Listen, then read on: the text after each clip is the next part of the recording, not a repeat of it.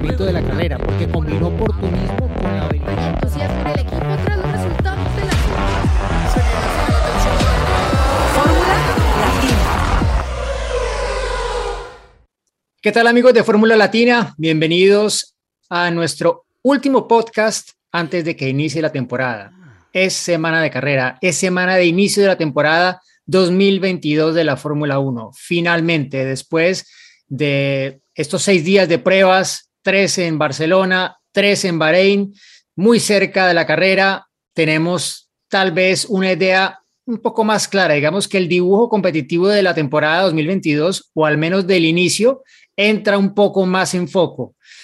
¿Qué tan enfocado está? Mm, creo que eso solo vamos, lo vamos a saber realmente hasta, hasta que inicie la eh, Q3 el próximo sábado en Bahrein. Pero creo que pues cada uno tendrá su punto de vista, sus impresiones, lo que más le ha llamado la atención, lo que le ha sorprendido y de eso se trata un poco lo que vamos a discutir el día de hoy, más allá de responder obviamente algunas de sus preguntas. Ya vieron que la semana pasada respondimos algunas más después durante la misma semana de nuestro episodio y es lo mismo que haremos esta semana. Les agradecemos mucho por todas eh, las visualizaciones, todas las suscripciones que siguen creciendo y obvio va a arrancar la Fórmula 1 y todo el mundo quiere estar al tanto de lo que está pasando y debatir sobre los diferentes temas que vamos a colocar sobre la mesa. Bueno chicos, ¿preparados? Gis, ¿cómo estás? ¿Cómo están? Muy emocionada, como que la espera obviamente fue menor en, esta ocasión al terminar la temporada tan tarde, ya en diciembre, pero aún así ya se empieza a acumular la ansiedad de, ver estos nuevos autos, y todos estos cambios que hemos visto durante la pretemporada, estas mejoras que han seguido trayendo, ¿no? Yo no, no me acuerdo de, de otra pretemporada que haya sido tan vamos a decirlo así, tan dramática en la cuestión de los cambios en los autos, ¿no? O sea, de ver uno en Barcelona y otro auto totalmente distinto ahora en Bahrein. Entonces, eh, me, me, pone a pensar, ¿qué pasará la próxima semana? ¿Seguirá esta evolución de autos? ¿Estaremos viendo nuevas cosas? Entonces, esto me emociona muchísimo, por supuesto. Y otra cosa que me emociona es que ya tengo mi equipo en Grid Rival. Nos siguen preguntando si vamos a tener liga. Ya está la liga en, en Grid Rival. Se la estamos dejando aquí en los captions, está en redes sociales, se la vamos a volver a poner en redes sociales.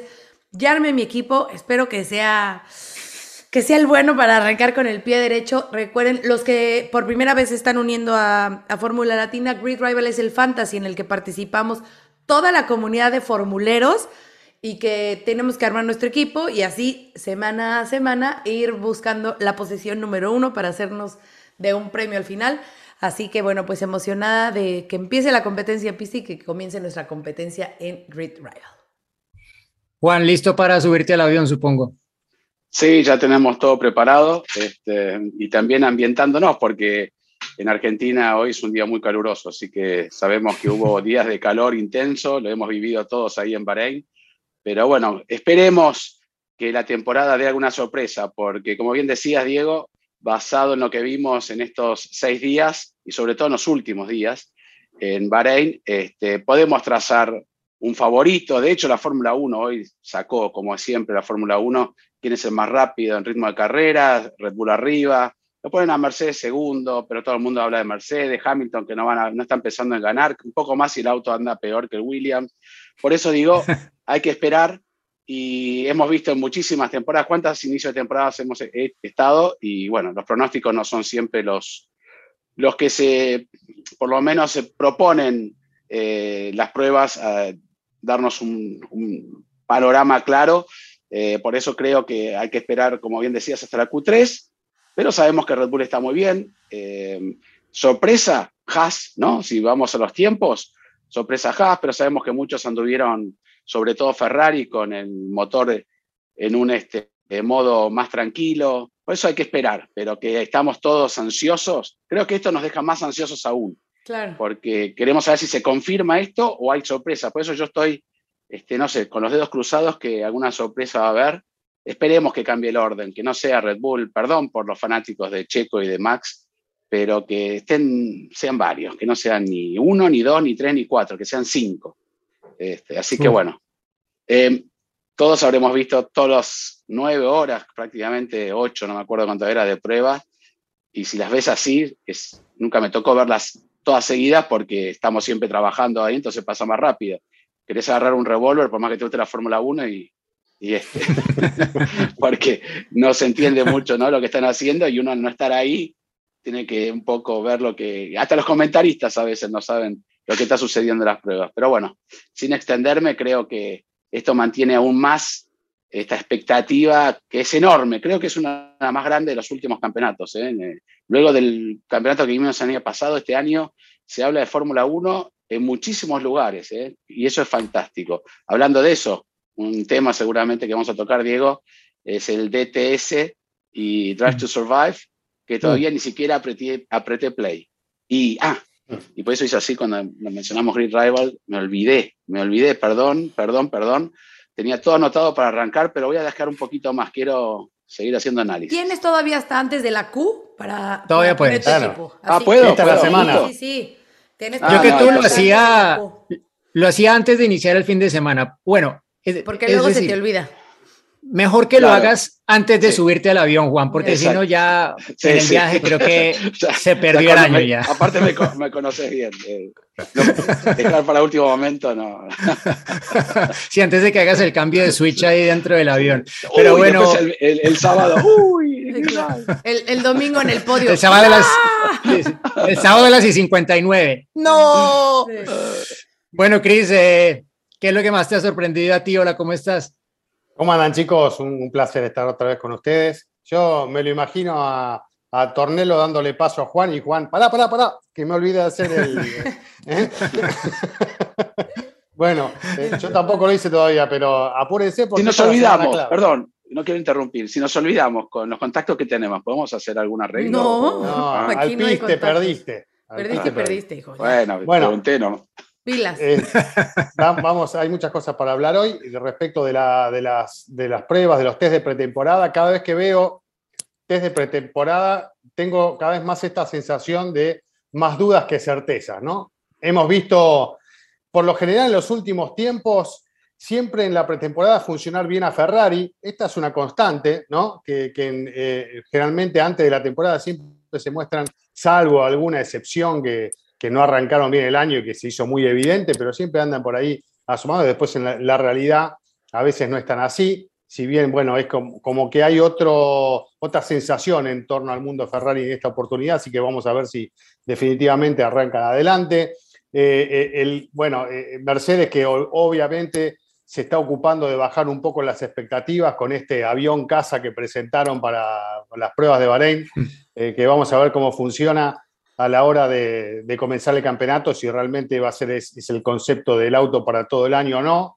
Eh, y después, bueno, todos los problemas que están surgiendo con este efecto suelo, que sigue haciendo trabajar muchísimo a los pilotos, eh, a los equipos, a los pilotos también, ¿no? Porque lo hemos visto a Gasly, cómo le vibraba la cabeza, después intentaron corregirlo. Eh, eso, bueno, sucede con varios pilotos y es una incomodidad, ¿no? A la hora de manejar, más allá de que el auto tal vez logra un, buen rendimiento, evidentemente eso al piloto con el pasado de la vuelta lo va a afectar. Así que bueno, hay, un montón de cosas que seguramente van a ir aprendiendo los equipos y este, solucionando a medida que arranque el campeonato. Y bueno, la expectativa es la misma de siempre, más con este cambio reglamentario, a ver con qué nos vamos a encontrar cuando llegue el mano a mano, qué va a pasar con Red Bull, qué va a pasar con Mercedes, hasta dónde va a llegar McLaren, si va a asomar Ferrari o no quién se puede enganchar, hasta qué punto es cierto lo dejas eh, metiéndose allí adelante con Magnussen y con Ralf Schumacher, ¿no? Eh, hemos visto, has dicho?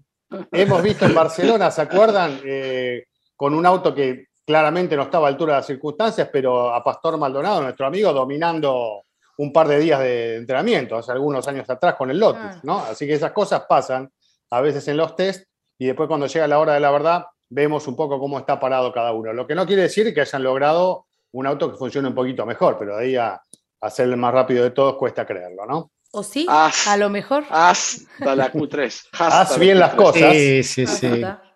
Sí, bueno, yo creo que lo que, lo que sí se puede decir de Haas, ya que tocas el tema, y creo que pues para muchos fue una sorpresa ver al final eh, los tiempos, eh, muchos pues lo vieron y no se enteraron que esto lo consiguieron en ese tiempo extra que tuvieron durante esos últimos dos días por el retraso que tuvieron en la, el arribo de la carga del equipo a Bahrein y que implicó que perdieron el primer mediodía de pruebas. Luego los demás equipos eh, llegaron a un acuerdo con Haas para que pudieran rodar extra los dos días, sobre todo al final, que es cuando pues, hay mejores condiciones, ¿no? Cuando ya el viento eh, se reduce, cuando la temperatura, de la pista es mejor. Hice, hice algo que tú haces. Hice mis notitas, ¿no? Pero en una servilleta, porque no tenía papel, estaba en el, en el aeropuerto. Pero, a ver, 316.1 kilómetros por hora fue el, tiempo de, Schumacher. La velocidad. de velocidad. Solamente eh, detrás de Alonso y Gasly. O sea, realmente sí, sí llamó la atención ese, ese tiempo, ¿no? ¿Qué tal, mi servilletita? Sí, pero o sea, las velocidades, sí, las velocidades yo creo que hay que tomárselas siempre hay que eh, con un poquito de sal, sí, porque es, esas velocidades, pues tomadas eh, así como un número, pues no te dicen nada. Si tú las contextualizas, claro, tú conoces parte del contexto. pero en, velocidad y en tiempos también estuvo bastante bien. Sí, con un C4 pero bueno. Obviamente, y la temperatura de la pista y que iba solo, que no había tráfico. A ver, yo creo que, de cosas, Yo creo que la, la conclusión que podemos decir es que Haas está en una mejor posición que el año pasado. Yo creo que eso sí lo podemos decir con una 99% de confiabilidad de que así es, ¿no? Em, obvio, comparar los tiempos de Haas con el resto de equipos creo que no, no tiene sentido, pero sí que de base están, bueno, en rendimiento mucho mejor que el año pasado. Otro asunto es la fiabilidad y es otro tema que yo creo que puede llegar a afectar este inicio de temporada, porque hemos visto que equipos importantes se han visto muy afectados por temas de, fiabilidad que se encontraron básicamente porque son autos coches muy nuevos, ¿no? O sea, estamos hablando de, de, que el año pasado en los test pretemporada tenían coches que eran básicamente los coches del año anterior, mejorados, modificados, ajustados a los cambios en el reglamento. Esos coches son completamente nuevos de una eh, filosofía en la reglamentación también completamente nueva y hemos visto cómo varios han sufrido y no solo por consecuencia del porpoising, eh, sino por otros temas, ¿no? McLaren con problemas de refrigeración en los frenos delanteros, eh, bueno, Williams también con el problema que tuvo este, el incendio que se armó por los frenos traseros que les hizo perder casi que todo un día entero. Eh, no sé, o sea, es un tema que yo creo que está ahí como latente de que de repente la fiabilidad en este inicio de temporada puede llegar a afectar, más allá de que en el primer día de Barcelona, Juan, y tú estabas ahí, sorprendía la cantidad de vueltas que daban los equipos, pero claro, una cosa es dar vueltas en pruebas con todo calmado, reducido, controlado, que cuando estás en carrera tienes que exigir toda la maquinaria.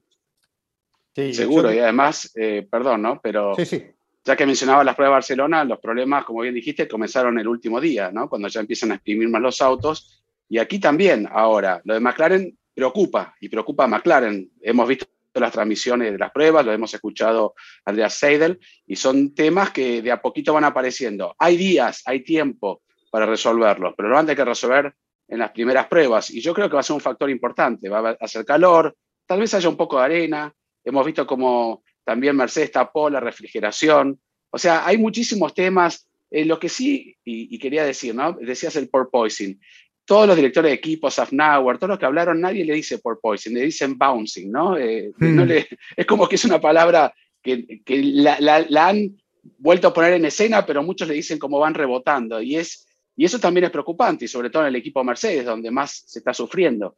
Pero yo creo que son muy, como decían todos, ¿no? Eh, son muchísimos los ingenieros, la gente que está trabajando y de a poquito se va a ir delineando, pero la confiabilidad va a ser un tema importante sobre todo lo escuchamos a Mario Isola también, ¿no? Sorprendido un poco por el desgaste de los neumáticos, que es algo nuevo también para ellos. Y eso también es otro factor. Pese a que aquí van con la gama toda dura, inclusive Mario Isola dice que pueden llegar a rever, ahora ya no hay tiempo para las primeras carreras, pues ya se han enviado los, los neumáticos, pero de acuerdo a lo que suceda en estas carreras, pueden llegar a a replantear para futuras carreras que ya lo tienen más o menos organizado los compuestos que van a llevar. Por eso está bueno esta incertidumbre. Es lo que nos deja a nosotros con expectativa que nadie pueda decir con precisión, sí, van a salir. Por ahora Red Bull gana, segundo Mercedes, tercero Ferrari o McLaren. No, eso no creo que, que esté dado por hecho y sobre todo en la primera carrera. Tocaste un punto clave, que es el tema de las gomas. Me parece que va a ser algo que tenemos que mirar con muchísima atención a, ver cómo va siendo el año. Y otro tema que quería agregar es, eh, digamos, la, delicadeza que seguramente, eh, con la delicadeza con la que van a tener que tratar eh, toda la parte de abajo de los autos a la hora de pasar por arriba de un piano, de, exigirse ¿no? En, esas salchichas, en aquellos sectores donde, bueno, evidentemente no hay que pisar, pero más de una vez el auto va para ahí y te puede llegar a complicar bastante todo el trabajo que hacen los ingenieros para lograr ese efecto suelo y que todo funcione a la perfección a lo largo de una carrera o de una sesión. así que creo que por allí, más allá de que el ala delantera está mucho más alta, eso se ve claramente, y creo que se van a salvar de algunos golpes y situaciones que hemos visto cuando golpean pianos altos eh, o, algunos este, reductores de velocidad, pero bueno, es otro elemento, me parece, con el que van a tener que lidiar los ingenieros y sobre todo los pilotos. Eh, imagino que, va a haber más llamados a ojo con el piano, ojo con esto, ojo con pegarle al otro. la curva 4, eh, todos los tiempos rápidos se hicieron fuera de límite. Fuera de límite, vamos a ver qué decisión toma, porque eso fue un tema el año pasado, así que ahí ya vamos a tener alguna polémica también. Oigan, no, y, seguro que mejore y que esté bien es Daniel Richardo, ¿no? Que solamente tuvo, ah, digo, ah, más allá de obviamente recuperarse de COVID, que al parecer, porque está muy activo en redes, entonces me parece que se está mm. sintiendo bien, pero que pues solamente tuvo realmente día y medio para probar este auto nuevo en todo lo que son los test y sabemos que su proceso de adaptación con McLaren no había sido como idóneo, ¿no? Entonces, eh, bueno, pues esperar que pueda estar para esa primera, primera carrera, que tenga esas tres sesiones de prácticas previas para poder seguir eh, adaptándose a este, a este auto con las nuevas sensaciones y que pueda obtener algún buen resultado y que no se vea tan afectado por esto. Y que además también, porque obvio, eh, o sea, te da COVID y muchas veces son días que después que no te sientes al 100%, sobre todo en la cuestión de la respiración. Entonces, ojalá que, que, no le afecte tanto ni en lo físico ni en la parte de, de preparación para el auto y que pueda estar esta, este fin de semana con McLaren. Sí, ese en lo que, con lo que cuenta el equipo. Bueno, ellos están planeando para tener a Richardo en carrera al lado de Lando Norris. Eh, muchos seguramente en México dijeron, bueno, ¿y por qué no Pato, Bueno, Pato está corriendo en Texas este fin de semana que viene en, IndyCar, donde de hecho consiguió la victoria el año pasado, su primera de, de IndyCar. Luego, bueno, primero por eso está fuera y segundo había otros candidatos. Incluso pues se colocó allí también en, eh, sobre la mesa el nombre de Oscar Piastri, que lo ha liberado al PIN en caso de que pues existiera la posibilidad. Y si no optan por los pilotos de prueba de, de reserva, más bien de Mercedes, que están en la Fórmula E con ellos, Nick De o o Stoffel Van Dorn, pero, pero bueno, eso solo para hablar del tema de, de Y mencionaba, eh, Chris, un tema que también me parece interesante, que es eh, el tema de esas alas delanteras, de cómo ha cambiado, cómo han cambiado las dimensiones del coche, ¿no? Y cómo no hemos visto todavía, eh, hemos visto algunas pinceladas, pero no hemos visto cuando realmente empiecen a haber duelos en pista con la, la, visibilidad reducida que tienen con sus coches cómo de pronto eso va a afectar los duelos en pista, ¿no? Creo que por un lado eso es una incertidumbre, pero por el otro pareciera lo que han dicho la mayoría de pilotos y creo que el que más claramente ha dicho, mira, esto es diferente a lo que teníamos antes, ha sido Max Verstappen, que ha dicho que ya cuando sigues a otro coche muy de cerca, no se vuelve de repente incontrolable, que son mucho más descifrables los coches en su comportamiento y eso es una señal positiva de que lo que pretendía la Fórmula 1 con estas reglas, que es eh, en últimas no que sean más rápidos, más lentos, sino que puedan correr de cerca pues mucho más fácilmente. Eh, y que pues en teoría, esa es, esa es la otra parte, ¿no? Que puedan correr cerca y que eso luego permita que haya más, más adelantamientos, más rebases, pero, pero por lo menos esa primera parte pareciera va por donde, por donde quiere la Fórmula 1, ¿no, Juan? Sí, además lo hemos visto que han intentado muchísimos, ¿no? Hacer, eh, seguir y no querer adelantar al que está adelante y el de adelante no quiere ser adelantado. Bueno, eh, con duelos muy simpáticos también allí con Max Verstappen, en una estaba también Stroll, ¿no? Eh, el, Lance Stroll. Con, Alonso, con Alonso. Con Alonso. Con Alonso, aunque ahí se iban calentando un poco, sí. Hamilton con Gasly. Hamilton también. sí, sí, por un tiempo bastante importante por, detrás y muchos han hablado de, ese efecto que está siendo este, por lo menos positivo a, nivel de, por qué se han hecho las reglas. Tal vez no lo que se esperaban, se estaba hablando de un momento de 35 o 40%, y ya sabemos cómo son los equipos, ¿no? Pero por eso también se ponen en duda algunos diseños que puedan afectar a las reglas, y eso este, hacer que la interpretación de la regla no sea la correcta, no el espíritu de la regla. pero bueno, veremos también, hay reuniones, hay algunas sospechas con los este, deflectores que tiene Mercedes para apoyar los espejos, pero bueno, todo eso se verá. Lo que sí es importante es que tal vez tengamos mucha más acción. Ahora, muchos de los pilotos, cuando hablaste de la visibilidad, Diego, han mencionado la dificultad para ver el cajón. Yo le he entrevistado a Leclerc, ya lo he mencionado antes, y hablan de la dificultad en los circuitos callejeros. Y a la semana siguiente vamos al circuito callejero más rápido y peligroso, que todos han dicho que había que hacer modificaciones, no se ha hecho nada, el circuito está igual. Este, sí, se hicieron, se hicieron en teoría para visibilidad en algunas curvas, sí, pero, pero el circuito es el mismo, básicamente. Eh, Mark Sato estuvo sacando fotos en el día de hoy del circuito, inclusive están todavía los golpes en, las publicidades eh, de la carrera del año pasado, ni siquiera Acuérdate que ellos están acostumbrados a tenerlo todo en el último minuto, así como el año pasado, que estaban ya ustedes ahí. Le gusta la adrenalina. Así que sí, sí, sí. Como yo con el Green Rival. Como yo con el Green Rival. Ándale, igualito. Pero, pero a lo que voy es que hay muchas respuestas que, vamos a tener dentro de muy poco, y eso es lo lindo, ¿no? No las definitivas, porque cuando hay desarrollos tan extremos, cambios de reglas tan extremas, muchos dicen que en las primeras cinco o seis carreras va a haber muchísimos cambios, ¿no? Van a interpretar algunas cosas, algunos más rápido que otros, pero todos van a llegar en algún punto a estar un poco mejor. Veremos quién es el que reacciona más rápido. Por ahora, para mí es Red Bull, ¿no? Por lo pronto, eh, vieron que todos los pilotos tienen un libro de excusas. algún día habría que escribirlo, ¿no? Porque eh, hay algunas que son súper creativas, muy interesantes, eh, en el automovilismo en general. hay que agregar ahora. Muy, divertidos, ¿no? Claro, con, este, con esta rueda más grande hay que agregar el no lo vi, ¿no? No lo vi, porque la rueda. ahí tenemos una excusa más para, para, agregar. Pero bueno, es cierto lo que decían y, y evidentemente aumenta el riesgo si hay complicación eh, visual en circuitos de este tipo, pero bueno, eh, hubiesen hablado antes, ¿no? Parece que esto ya está decidido claramente, arranca el campeonato, todos estuvieron de acuerdo y hay que ir para adelante. Son pilotos, tienen que salir a pelear y hacer lo que saben hacer, ¿no? Y, bueno, el riesgo también forma un poco parte de lo que es este, el automovilismo y hay que asumirlo también de esta manera. Así que vamos a ver con qué nos encontramos. En Bahrein un poco eh, también es impredecible, pero bueno, ya lo venimos viendo desde hace tiempo. Ya habíamos anticipado en Arabia Saudita que era un circuito peligroso antes de que se corra. Finalmente eh, lo habíamos hablado incluso acá en Fórmula Latina. Imaginamos un circuito donde podían pasar cosas, pasaron muchas cosas y vamos a ver con qué nos encontramos con este cambio reglamentario con autos diferentes, ¿no? que, que reaccionan de otra forma desde lo reglamentario. Así que creo que le pone otro, otro toque de, emoción y, de expectativa a esa, carrera que se va a venir enseguida después del arranque del campeonato. Y después, bueno, veremos qué pasa en el resto del año, en circuitos que ya son conocidos por todos. Pero creo que abre un panorama que nos levanta un poco más el, estímulo de todos para ver qué, va a pasar. Bueno, eh, chicos, creo que tenemos muchas preguntas. Vamos a responder algunas hoy. Eh, otra responderemos más adelante en la semana, pero eh, creo que hay una que es muy común y es la que todo el mundo quiere saber.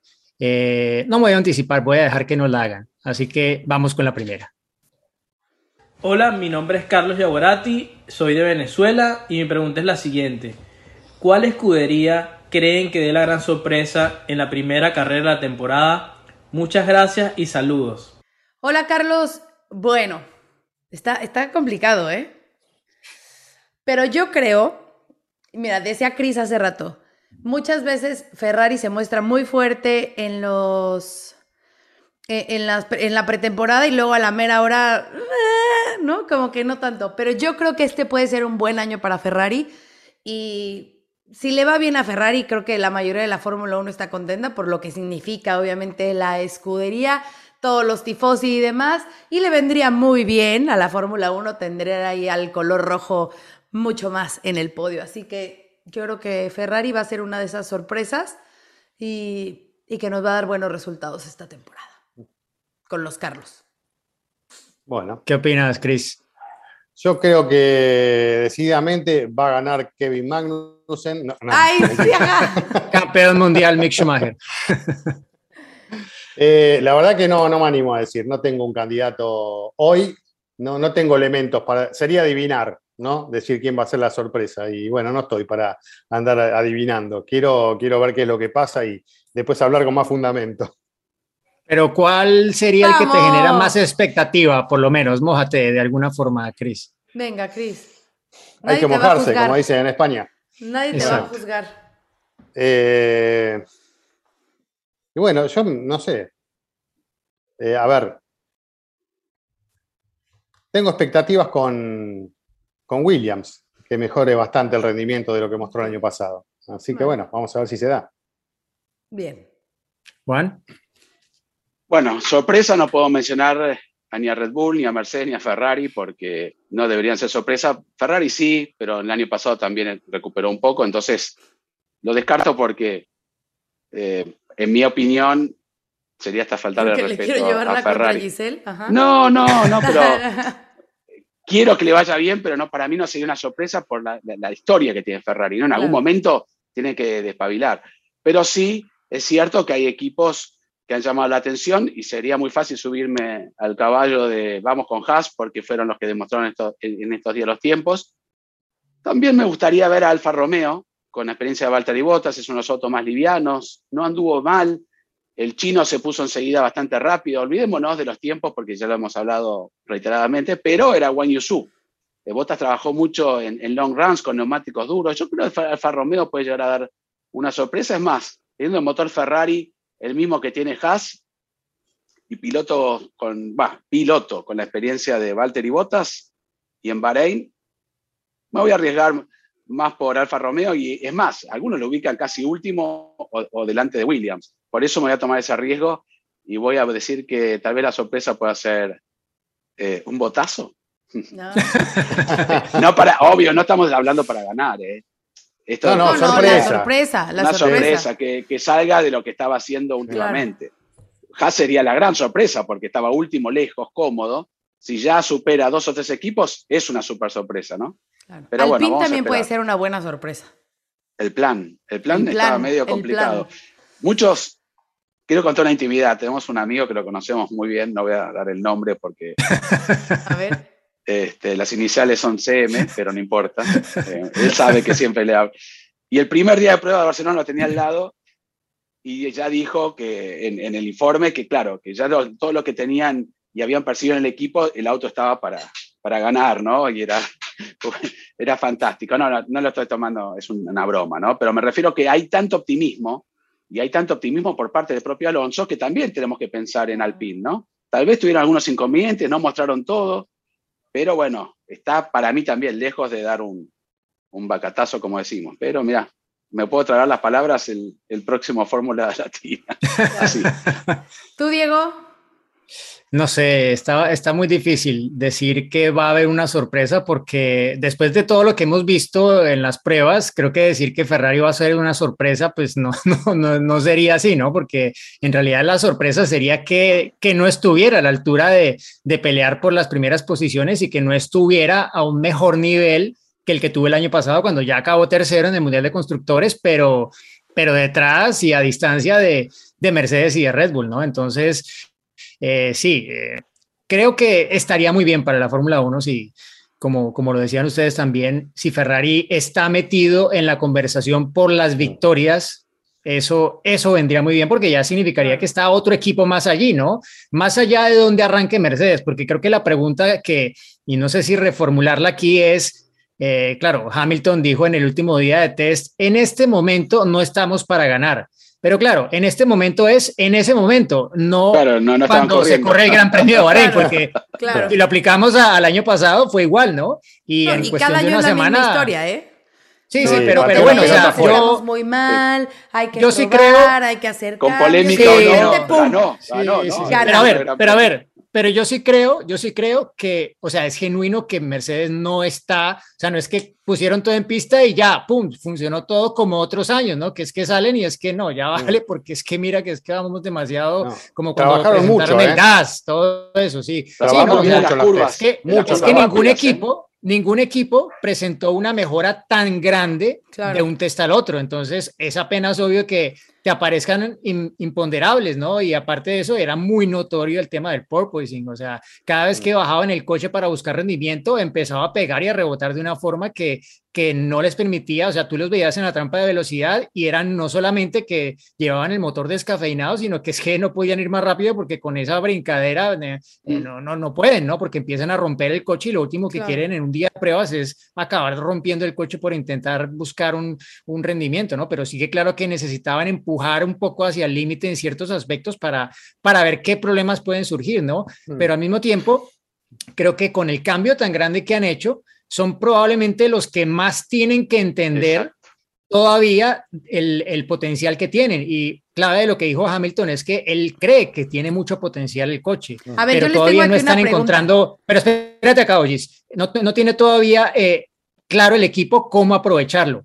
En cambio, Ferrari no ha hecho grandes cambios. Ferrari se ha dedicado a entender y explotar al máximo lo que tiene, con algunas mejoras, algunos cambios, pero no con el cambio tan drástico que presentó Mercedes de una semana a otra. Entonces, todo eso hay que entenderlo y hay que entender que estamos en, la, en, el, en, la, en el nacimiento de estas nuevas reglas y la evolución que van a tener estos coches va a ser mucho más rápida que lo que hemos estado acostumbrados en los últimos años y va a variar de un equipo a otro, obviamente. Perdón, Gis. No, no, perdón yo, pero a ver, mi pregunta es, todos vimos lo que hizo Mercedes, ¿no? Esta forma de, de comprimir el auto, de ajustar todo, de quitar esos pontones prácticamente, ¿no? ¿Qué es la solución, como lo dices Diego, que más nos sorprendió a todos, ¿no? Los que realmente experimentaron. Pero realmente le servirá a Mercedes esto, o sea, más allá de este proceso de prueba y error que es, es básico, o creen que se regresen a un modelo anterior, por decirlo de alguna forma. No. ¿No? ¿Crees que sí se queden ya con esa versión de no claro, O sea, es lo que ¿ustedes creen que sea que más los equipos evolucionen hacia Mercedes en vez de quedarse donde están? No, no, hay distintos conceptos. Muy difícil. Todos están, ya a esta altura, lo que yo creo que, como bien dijo Diego, tienen mucho para mejorar, para descubrir. El problema fundamental eran los autos más rápidos en las curvas, ¿no? El, el, chasis va bien, el problema es desarrollar la velocidad en la recta con este rebote que están haciendo, que de hecho, y lo dijo Ross Brown y lo dijo Otmar Safnauer en las pruebas, es algo que no se vio en los túneles de viento, ni en el SFD, eh, eh, eh, en, SDS 400, nada. En ningún lado se vio y eso es lo que dice que lo lindo es que todavía la virtualidad no supera la realidad. Entonces, eso no es positivo para Mercedes porque lo tienen que descubrir en pista. Claro, por eso es otro factor prueba error. Dicen que pueden llegar con, con, soluciones para la primera carrera, si es que llegan a tiempo, o a la segunda. sabemos que llegar a tiempo van a llegar. ¿no? lo suben a un avión privado y lo aterrizan arriba del circuito si necesitan. Pero bueno, también está el compromiso del, del, budget, ¿no? Del presupuesto que hay. No se puede mejorar, cambiar los autos como quieran porque hay un límite presupuestario que es también para evitar todas estas este, mejoras continuas. Y hay que presentarlas antes, y la tienen que aprobar. O sea, tiene una complejidad, que es Mercedes, que seguro se va a recuperar como lo hizo el año pasado, que el año pasado estaba mucho peor que ahora. ¿eh? para mí estaban peor el año pasado que ahora. Este, yo creo que van a estar ahí, pero, pero con el mismo modelo, ¿no? Siguen con su mismo modelo, ¿tú crees? Para mí, el concepto en sí del chasis y de los pontones va a seguir. Vale. A ver, es que, es que hay una cosa. Cuando ellos introdujeron esta mejora, primero lo hicieron en el mundo virtual, en las simulaciones.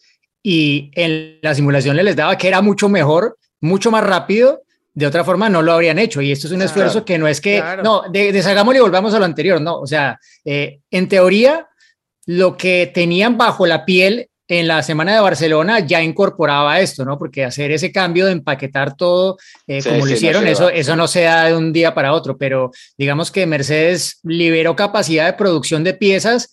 Eh, presentando un coche muy básico en los primeros test en Barcelona para luego mostrar lo que algo aproximado a lo que van a llevar a la primera carrera. Pero, hay conceptos que ya, sí, hay, hay, conceptos que tú no puedes deshacer así tan fácil, ¿no? O sea, por ejemplo, un coche que tiene suspensión delantera eh, pull rod no puede cambiarse a la siguiente carrera push rod. Ya son conceptos que hacen parte del diseño de base del coche y, lo puedes cambiar para la siguiente temporada probablemente, pero ya hay ciertas decisiones que se han tomado muy temprano, que se tomaron meses atrás en el desarrollo de los coches y que no se pueden como deshacer de la noche para la mañana. ¿no? Claro, Claro, eso quería dependerá de si, de si funciona Perdón. o no, si los equipos, a lo mejor para siguientes, a lo mejor para la mitad de temporada o para la próxima, deciden evolucionar hacia eso o deciden quedarse con, con el modelo que ya tienen. Hay que No se te olvide, dispuestos a invertir, ¿no? Pero, Exacto, pero discúlpame, ojo. quiero agregar algo más. ¿Cómo? Eh, ¿Cuánto están dispuestos a invertir? Ah, claro, para- para bueno, Tope el tope presupuesto. presupuesto. Tope Tienes presupuesto, toda la sí. Pero aparte, lo, lo que ha sido el año, siempre en realidad hay que saber que mientras se está corriendo un campeonato, hay un departamento que está trabajando para el auto del año que viene, ¿no? Eso Desde es ya. natural en la Fórmula 1. Eh, pero lo que ha sido el año pasado, ¿cuántas cosas no vimos? Obviamente, porque está en el más oculto de los secretos, un cambio de estas características, pero ¿cómo ha sido la carrera paralela del año pasado en las sombras para el auto de esta temporada, lo que debe haber sido eso, ¿no? Por eso tanta presión, tanto trabajo, las ausencias de Binotto en carrera para poder sacar un Ferrari como el que han puesto en pista esta temporada, lo que ha sido el mundo Mercedes, encima están con la sangre en el ojo de haber perdido el campeonato como se perdió el año pasado, eh, y, y es- y esa bronca que a veces el que sabe canalizarla, y sabemos que el equipo lo sabe canalizar, lo traslada en estímulo para salir adelante y para volver a pelear con más fuerza todavía. Pero bueno, veremos qué nos muestra la realidad. Ahora lo que quería marcar claramente es eso. Lo que ha sido el año pasado en las bases de cada uno de los equipos, el trabajo para mantener el auto activo y a la, vez trabajar en el desarrollo de, de este auto nuevo que sabemos que va a tener muchas limitaciones presupuestarias ahora para tocarlo, ¿no? Exactamente. Pero bueno, ya creo que nos extendimos de sobra en esta Perdón, hice, primera hice pregunta. yo, hice yo Perdón, una pregunta primera. que es de más. de más. Este- esta era la respuesta de la pregunta que pasó hace como dos horas. Menos mal. Ya, No vamos a escuchar más mejor porque- otra. Vamos. Hola, mi nombre es Cristian Aguirre y quería consultarles, estamos de cara ya a un año en el que se den grandes modificaciones, eh, no solo en motorización, eh, en chasis, y, estamos con una restricción presupuestaria en, eh, en la escudería. Y quería consultarles desde su punto de vista, la escudería, las escuderías madres principalmente, ¿van a enfocarse eh, en, la velocidad final del auto o ya más en, la carga vertical con estos nuevos eh, monoplazas? Bueno, Cristian, gracias por tu pregunta. Yo creo que siempre, ¿no? Los equipos lo que están buscando es conseguir carga aerodinámica, esa fuerza vertical de pronto a la que, a la que te refieres y si entiendo bien tu pregunta, ¿no? Eh, la velocidad final, obviamente, pues es, es clave para poder adelantar, para que no te adelanten, pero en últimas el paso por curva lo que define sobre todo dónde vas a tomar la salida, dónde vas a calificar y los coches que son capaces de generar más, pues van a conseguir un, menor tiempo de paso por curva y un mejor tiempo por vuelta en general probablemente, ¿no? Esto hablando de la gran mayoría de circuitos, Monza probablemente es otro tema diferente, pero la norma de los circuitos pues dicta que los equipos busquen eso, ¿no? Generar la mayor carga aerodinámica, es en lo que se centran. Eh, estamos pues también en esa era, como lo mencionabas, del tope presupuestario y el tema es que, claro, Mercedes, cuando arrancó esta normativa, ellos estaban con un margen cómodo al frente, todavía Red Bull no era una amenaza real y pudieron empezar a trabajar en estas normas probablemente antes que el resto, ¿no? Y creo que lo que sí pienso yo habla muy bien de Red Bull es que a pesar de que tuvieron que gastar bastante de su presupuesto en pelear el título para ganarlo con Max Verstappen en la temporada anterior, han tenido una muy buena respuesta a priori de lo que hemos visto hasta ahora en términos competitivos, sobre todo todo por la sonrisa del doctor Marco en el último día de pruebas cuando sale Checo con las mejoras y luego cuando Verstappen sale también a marcar un tiempo y pues ellos sabrán cuánto combustible tenían o no tenían, qué tan exprimido iba el motor o no, pero pues eh, dos veces ver sonreír al doctor Marco en un día creo que yo lo tomo como una buena señal. Bueno, no o le habrán si contado un chiste, ¿no? Tal vez le contaron un chiste y se rió eh, por otra cosa. Sí, no creo, no creo. Tal vez te había escuchado en Fórmula Latina o así. Claro. Ahora, bueno, chicos, una pregunta, eh, ¿puedo hacer sí. una pregunta tonta? Que lo vi en un meme. Si hay una carrera como la de Bélgica que llueve mucho, ¿la Ferrari se inunda? ¿Los montones se llenan de agua como un... No, te voy a decir algo mejor. Si hay una carrera como esa, no sale en Drive to Survive.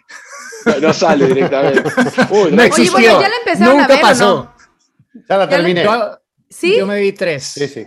Ya la terminé. apenas llevo uno. A ver, ¿qué opinión general, sin dar, sin No, yo no la hacer vi, no spoiler? A ver. Bueno, decila, hacer pero yo- spoiler, no me- opinión. yo solo con un episodio. Yo me la bajé para el avión. Me bajé toda la temporada para, porque a veces no me puedo dormir, entonces la veo así me quedo dormido. No, a ver, yo, Yo trato creo de ser breve. Voy a que ser solo breve. con un episodio, que es lo único que he visto, porque no he podido ver más, porque no estuve en casa el fin de semana, eh, me parece que están tratando de, de buscar a un nuevo público o acercar a esas nuevas generaciones que no saben tanto de Fórmula 1 y le están haciendo un Drive to Survive un tanto más explicativo de cada una de... Es que no quiero spoilear, pero de cada una de las sesiones o de cada una de las cosas que van pasando. Mm. Solo con un Dale. capítulo, eh. Ojo, no puedo opinar más Yo- porque no lo he visto. La próxima semana me dejo ir. No, eh, la terminé de ver. siempre lo que me pasa desde la primera temporada es que me quedo con ganas, ¿no? Cuando termina me quedo con ganas de ver cosas que no vi.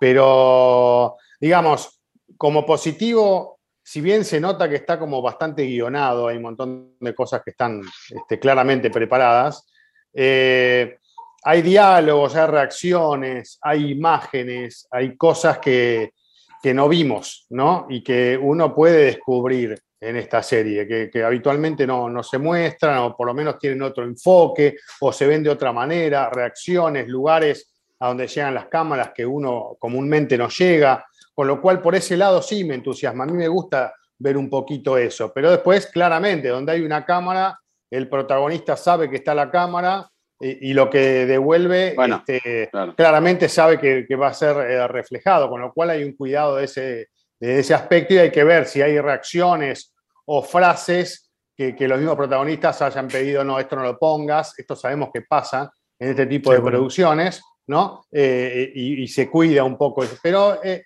digamos, en concreto me parece que es para verla, ¿no? No me voló la cabeza, me quedé con ganas, pero bueno, tiene esa- esas cuestiones este, para, para poder disfrutar. Y me dio gusto Ahora ver a bien- Jenny Go. Bueno, Ah, pero yo creo que hablando en serio, para mí es súper positivo. Lo que pasa que, bueno, te- lo que antes te sorprendía ya no te sorprende más.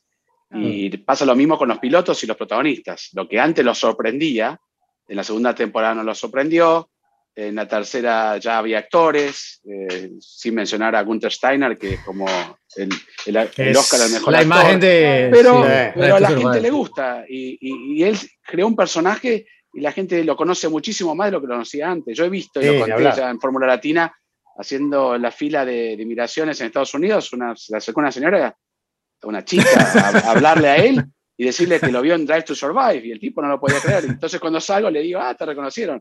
Y Steiner estaba... Y vos te pensás si no hubieras ex- existido Drive to Survive, no lo reconoce eh, tal vez en, en- en su casa, pero me refiero, casa, no sí. es, no es uno de los directores de equipo que, que más se destacan por, por su fama. Así que yo creo que súper positivo. Sabemos que Max Verstappen no está de acuerdo. eh, muchísimos eh, Horner, si uno lo ve por lo que he leído en los comentarios, eh, todo el día llorando, como siempre, ¿no? Cansa, algunos han dicho. Pero bueno, eh, vi un meme también que me parece tonto porque uno pone los 10 segundos de una parada de Hamilton, se transforman en 30 Ah. y los cuenta.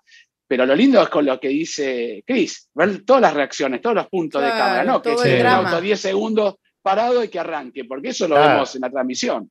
Entonces, por eso no hay que ser tan detallista, ¿no? Es como la película que hemos visto de Nicky Lauda y este Rush. James Hunt. Rush. Claro, Rush, los puristas, no, nada que ver, eso no pasó. Y le han dado un toque, y a mí me encantó la película Rush. La vi, una vez, la vi dos veces. al y me final eso es televisión, o sea, uno- es meter drama, Exacto, es meter uno va a decir, no, eso Es no Hollywood. pasó. Es el Hollywood. auto, la rueda le faltaba una tuerca, la Hollywood, toma de aire del. Nada, Sí. andá a un museo y sentate cinco horas a escribir cuáles son las cosas. Por eso creo que va perdiendo espontaneidad y sorpresa, pero sigue teniendo para mí su objetivo. Mira, el nos, otro día nos mi siguen hija teniendo aquí se a puso todos a ver- hablando de Claro. eso. O sea, imagínate Sí. nada más. Mi hija Sí. se puso a ver el- en el momento del estreno todos los capítulos y ya se terminó la, la primera temporada. Sí. Y no. es, es una chica, es una niña. Sí. Y, y entonces eso no Y pasaba. es que es para eso, es para eso, Exacto. Juan, efectivamente. O sea, que a nosotros, a ver, eh, alguien me escribió en las redes de Fórmula Latina, de hecho, alguien me, cuando escribimos algo de, de Drive to Survive y em, alguien respondió, claro, la telenovela de la Fórmula 1.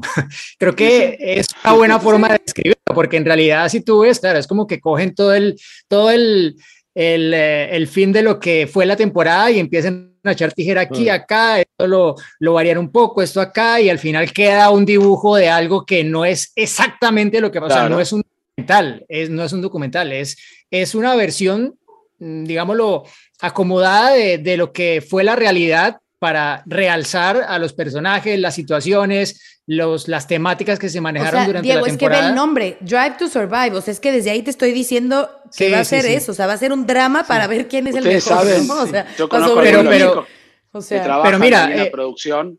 Ustedes sí. saben la cantidad de material que no, se No, utiliza.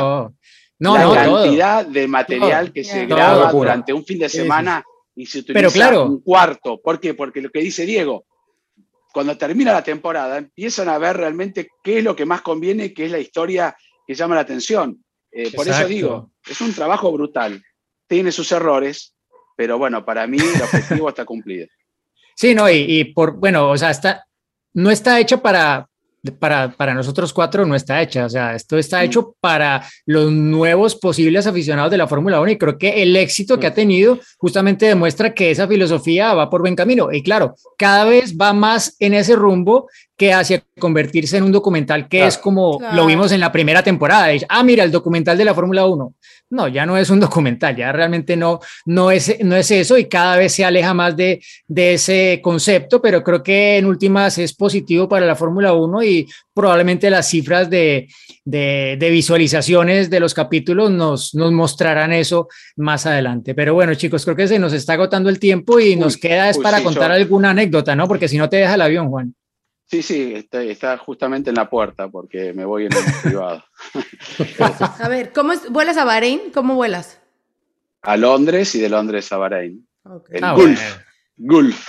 Ahora, A ver, eh, ¿qué es lo que más les gusta de Bahrein? Para la bueno, anécdota. yo ya conté una anécdota de mi primera experiencia La comida. en el 2004 allí con hotelería y demás. eh, y lo que ha cambiado, y Diego mostraba la última Oh. vez que estuve allí, esa placa, lo que ha cambiado es, creo que si uno se lo pone a explicar a alguna persona, no lo entiende. No había hoteles, por eso tuve un problema con el hotel en, en el 2004 y hoy creo que sobran. Si uno quiere ahora googlear ir a un hotel, consigue hoteles y no desorbitantes porque han hecho más de lo que puede aceptar también cuando no hay Fórmula 1, porque por más que sea el polo de diversión de los de Arabia Saudita, sabemos que hay un puente que lo cruza de 27 kilómetros, uno de los puentes más largos que hay en el mundo, este, los fines de semana se llena de, gente de Arabia Saudita. Lo que a mí me, más me gusta de la carrera es que hay una placa, una licencia de los autos, una patente, que te regalan cada vez que termina, inclusive desde la primera, porque te acordás, Diego, era 4 del 4 del 4, fue la primera edición. Ahí, mirá, ¿te acordás? El 4 de abril del 2004 fue la primera edición de Bahrein, por eso inclusive se utilizaron ese número para que sea inclusive perfecto en las placas. A partir de allí te, te la regalaban, había que firmar. Y bueno, empezó a ser un éxito las placas y cada vez que llegaba a mi casa, che, me traes una plaquita de esa patente. Entonces, bueno, había todo un sistema para tratar, aprendido por Germán Mejía, que él siempre estaba a la vanguardia con cómo hacerse de, de souvenirs. De productos. Sí. Entonces, había que, bueno, le pedía un favor al camarógrafo, al otro, me agarras una placa. Pero el camarógrafo decía, che, yo también quiero una. Entonces, bueno, las chicas, cuando estaban dando placas, veíamos que no era la misma que me la había dado antes, entonces iba y este, decía, no, ah, hay una, ah, sí, bueno, toma, me da. Hasta que se dan cuenta que si había 200 periodistas, se fueron 500 placas, algo estaba mal en la cuenta. Entonces empezaron a registrar nombres. Te da una placa y tenías que firmar para que no vengan los astutos. Así Entonces, que ya sé se quién se quedó con la mía, porque yo no tengo Entonces, ninguna. Ya sé, Claro, quién se quedó con ya mía. había que firmar, había que hacer Posaroli, alguna otra, sin duda. alguna otra treta, ¿no? Oye, que no había además- nadie. Las, las chicas del Media Center, encantadoras. Sí, o sea, de verdad, creo la que- gente, la gente en Bueno, general, digo Toda la yo. gente en general, pero las sí, chicas del Media Center, de verdad, yo me hice grandes ediciones. amigas de ellas, ¿eh? O sea, de verdad hice grandes amigas divinas todas, divinas. Mm. Al final, con todo este tema de, de- de restringir las placas, al final, ¿te acordás, Diego? La ponían arriba de la mesa cuando vos te ibas y había pilones, porque claro, algunos vivos se llevaron de más, entonces dijeron, bueno, hay que hacer más producción y ya no me entraban. ¿Qué me iba a traer? 5 kilos de, de placas de, de patentes. Claro. Yo siempre las, eh, se las regalaba a los cámaras, de así, como que yo decía, ¿qué voy a hacer yo con una placa de esas, no? Pero creo que ya les había contado que, bueno, pues tengo, creo que la mejor, ¿no? La del, la del triunfo La de Checo. Checo. Wow. Entonces Ah, ya, qué lindo. no me importa Con si no tengo mensaje la personalizado, además. Con mensaje mensaje per- personalizado, Te quiero, Giselle, todo, mira. sí. Ay, muy Entonces, bien. Wow. y su firma. Así que tengo la Muy mejor. bien. Esta me la, Eso me tiene- la mandó Noemí de Miguel. Eso tiene. va- ¿Cómo Así se llama que- ahora? N, NFT. NFT, NFT. No, porque no es digital. Ah, No, porque esta- eso tiene un este- valor. este tiene un valor muy una grande, Giselle, muy sentimental, Claro, se la vendés a una. Giselle y está fascinada. Feliz, fue, o sea, es- me lo mandó, te digo, me la mandó Noemí de Navidad, creo que fue mi mejor regalo de Navidad, o sea, lloré cuando la vi de la emoción, obviamente. Qué ¿no? linda. Entonces, eh, no me importa si no tengo la primera. Ahora- La. Quiero a ver si coinciden conmigo. Hay unas este, típicas cositas árabes en la recepción que uno pasa y agarra. Y hay- son como caramelitos distintos. Dulces Y hay árabes. uno que, sí, pero hay uno que es muy rico, pero a veces agarras el de al lado, te lo metes en la boca y no sabes cómo hacer para escupirlo antes de llegar a la sala de prensa. ¿No le pasó a ustedes? Es que Ay, hay, yo- hay yo solo con- yo solo con los dátiles. Con nuez. Yo solo-. Ah, pero hay Dátiles, uno sí, que es sí, muy sí. feo y siempre caigo en la trampa. Digo, a ver, este voy a darle una oportunidad. Y como la- el baño está antes de entrar a la sala de prensa, me, me hago un Te desvío. y- esquivas. Eh, o el, el café árabe también es, es muy particular, ¿no? Es bastante Sí. fuerte. Fuerte. ¿A vos te gusta? Uh, Sí. No, Saben que no. en Bahrein, y ya me voy a apurar porque eh, si no se nos va a ir el tiempo, pero fue justo en esa sala de prensa ahora que lo mencionas, eh, donde un día entró Bernie Eccleston y confirmó que iba a haber Gran Ah, Premio sí. de México. Y entonces estaba yo ahí, y la única mexicana, esa es la única que le preguntaba y preguntaba. Y de repente como que me volteé y me dice, bueno, ¿y por qué tú tanta insistencia en México? Y yo, porque soy mexicana. Entonces ahí ya tuve hasta incluso una entrevista con él para hablar ya formalmente Me de que iba a ser el Gran. Premio de México y fue ya el boom y la noticia de que la Fórmula 1 volvía a México. Pero me acuerdo perfecto, así todos los periodistas, Bernie Eccleston y yo, así de que... eh, pero ya está listo, pero en el circuito, entonces en el autódromo y se van a hacer mejoras. Y entonces cuando... Pero fue ahí el, el escenario, el magno escenario de, de la confirmación de la noticia Bueno. del Gran Premio de México. ¿Te acordás, Diego, la primera edición para llegar al circuito había que ir por calle de tierra? ¿no? Había, Sí. una, había un tramo que no estaba faltado aún. Hoy llega una autopista de tres manos desde el Mm. centro de la ciudad hasta... Y son unos cuantos kilómetros. ¿eh? Eh, Y hubo, es- es maravilloso. hubo tormenta de arena, ¿te acuerdas? Eh, Sí, antes del primer wow. Gran Premio, que todos éramos Sí, como, bueno, ¿y esto hay carrera o no hay ¿Qué va a carrera? ¿Qué pasa? Sí, sí, Sí, sí, sí. Pero al final sí, se, se llevó a cabo ese primer Gran Premio de, de Bahrein y bueno, y compartimos eh, todos eh, algunas ediciones, Recitales. ojalá que compartamos más en el futuro. En el Sí, futuro. sí. Bueno, Sí, sí. Recitales muy buenos. Bueno, Yo chicos. vi el último, la última vez que tocó en vivo a Vichy fue justamente en Bahrein y lo vi en Sí. vivo. Sí, y ahí luego estábamos. se suicidó. ¿Sí? ¿Se sí, acuerdan? ahí estábamos, efectivamente. El último rec- recital en vivo. Por eso hay muchas anécdotas de Bahrein que las seguimos la semana que viene. Me acuerdo Sí. una vez que Bueno. salí de la cabina, salgo, termina la transmisión, todo, salgo de la cabina, atrás de las cabinas estaba el escenario donde hacían los shows. Boom, boom, boom, boom. Ulti- último acorde, último acorde de Pitbull que había tocado. Ah. Y terminó. O sea, no pude ver ni media canción. Perfect timing. Eh, Me queda una pregunta nada más a Giselle, que me quedó la duda.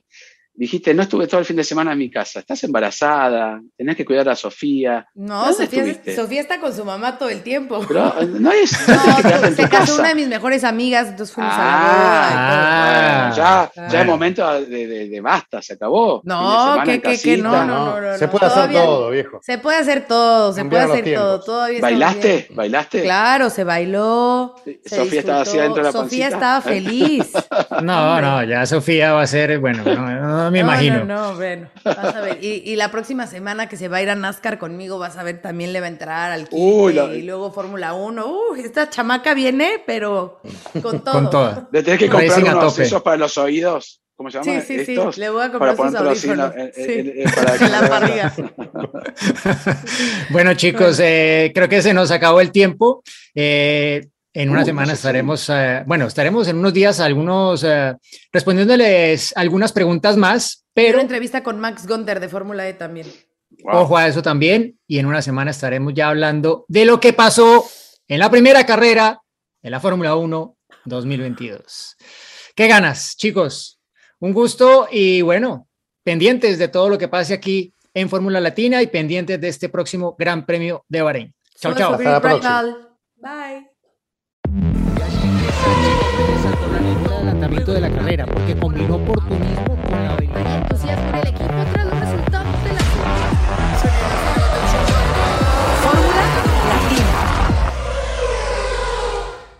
Política y otros datos. Segunda temporada. Desaceleración del crecimiento. Tripular la nave del INE. Proceso electoral 2024. Política y otros datos. Escucha un episodio nuevo cada jueves en tu plataforma de podcast preferida. Un podcast de expansión. Hello, it is Ryan, and I was on a flight the other day playing one of my favorite social spin slot games on chumbacasino.com. I looked over the person sitting next to me, and you know what they were doing? They were also playing Chumba Casino. Coincidence? I think not. Everybody's loving having fun with it. Chumba Casino is home to hundreds of casino style games that you can play for free anytime, anywhere, even at 30,000 feet. So sign up now at chumbacasino.com to claim your free welcome bonus. That's chumbacasino.com and live the Chumba life. No purchase necessary. DTW, void, prohibited by law. See terms and conditions 18 plus.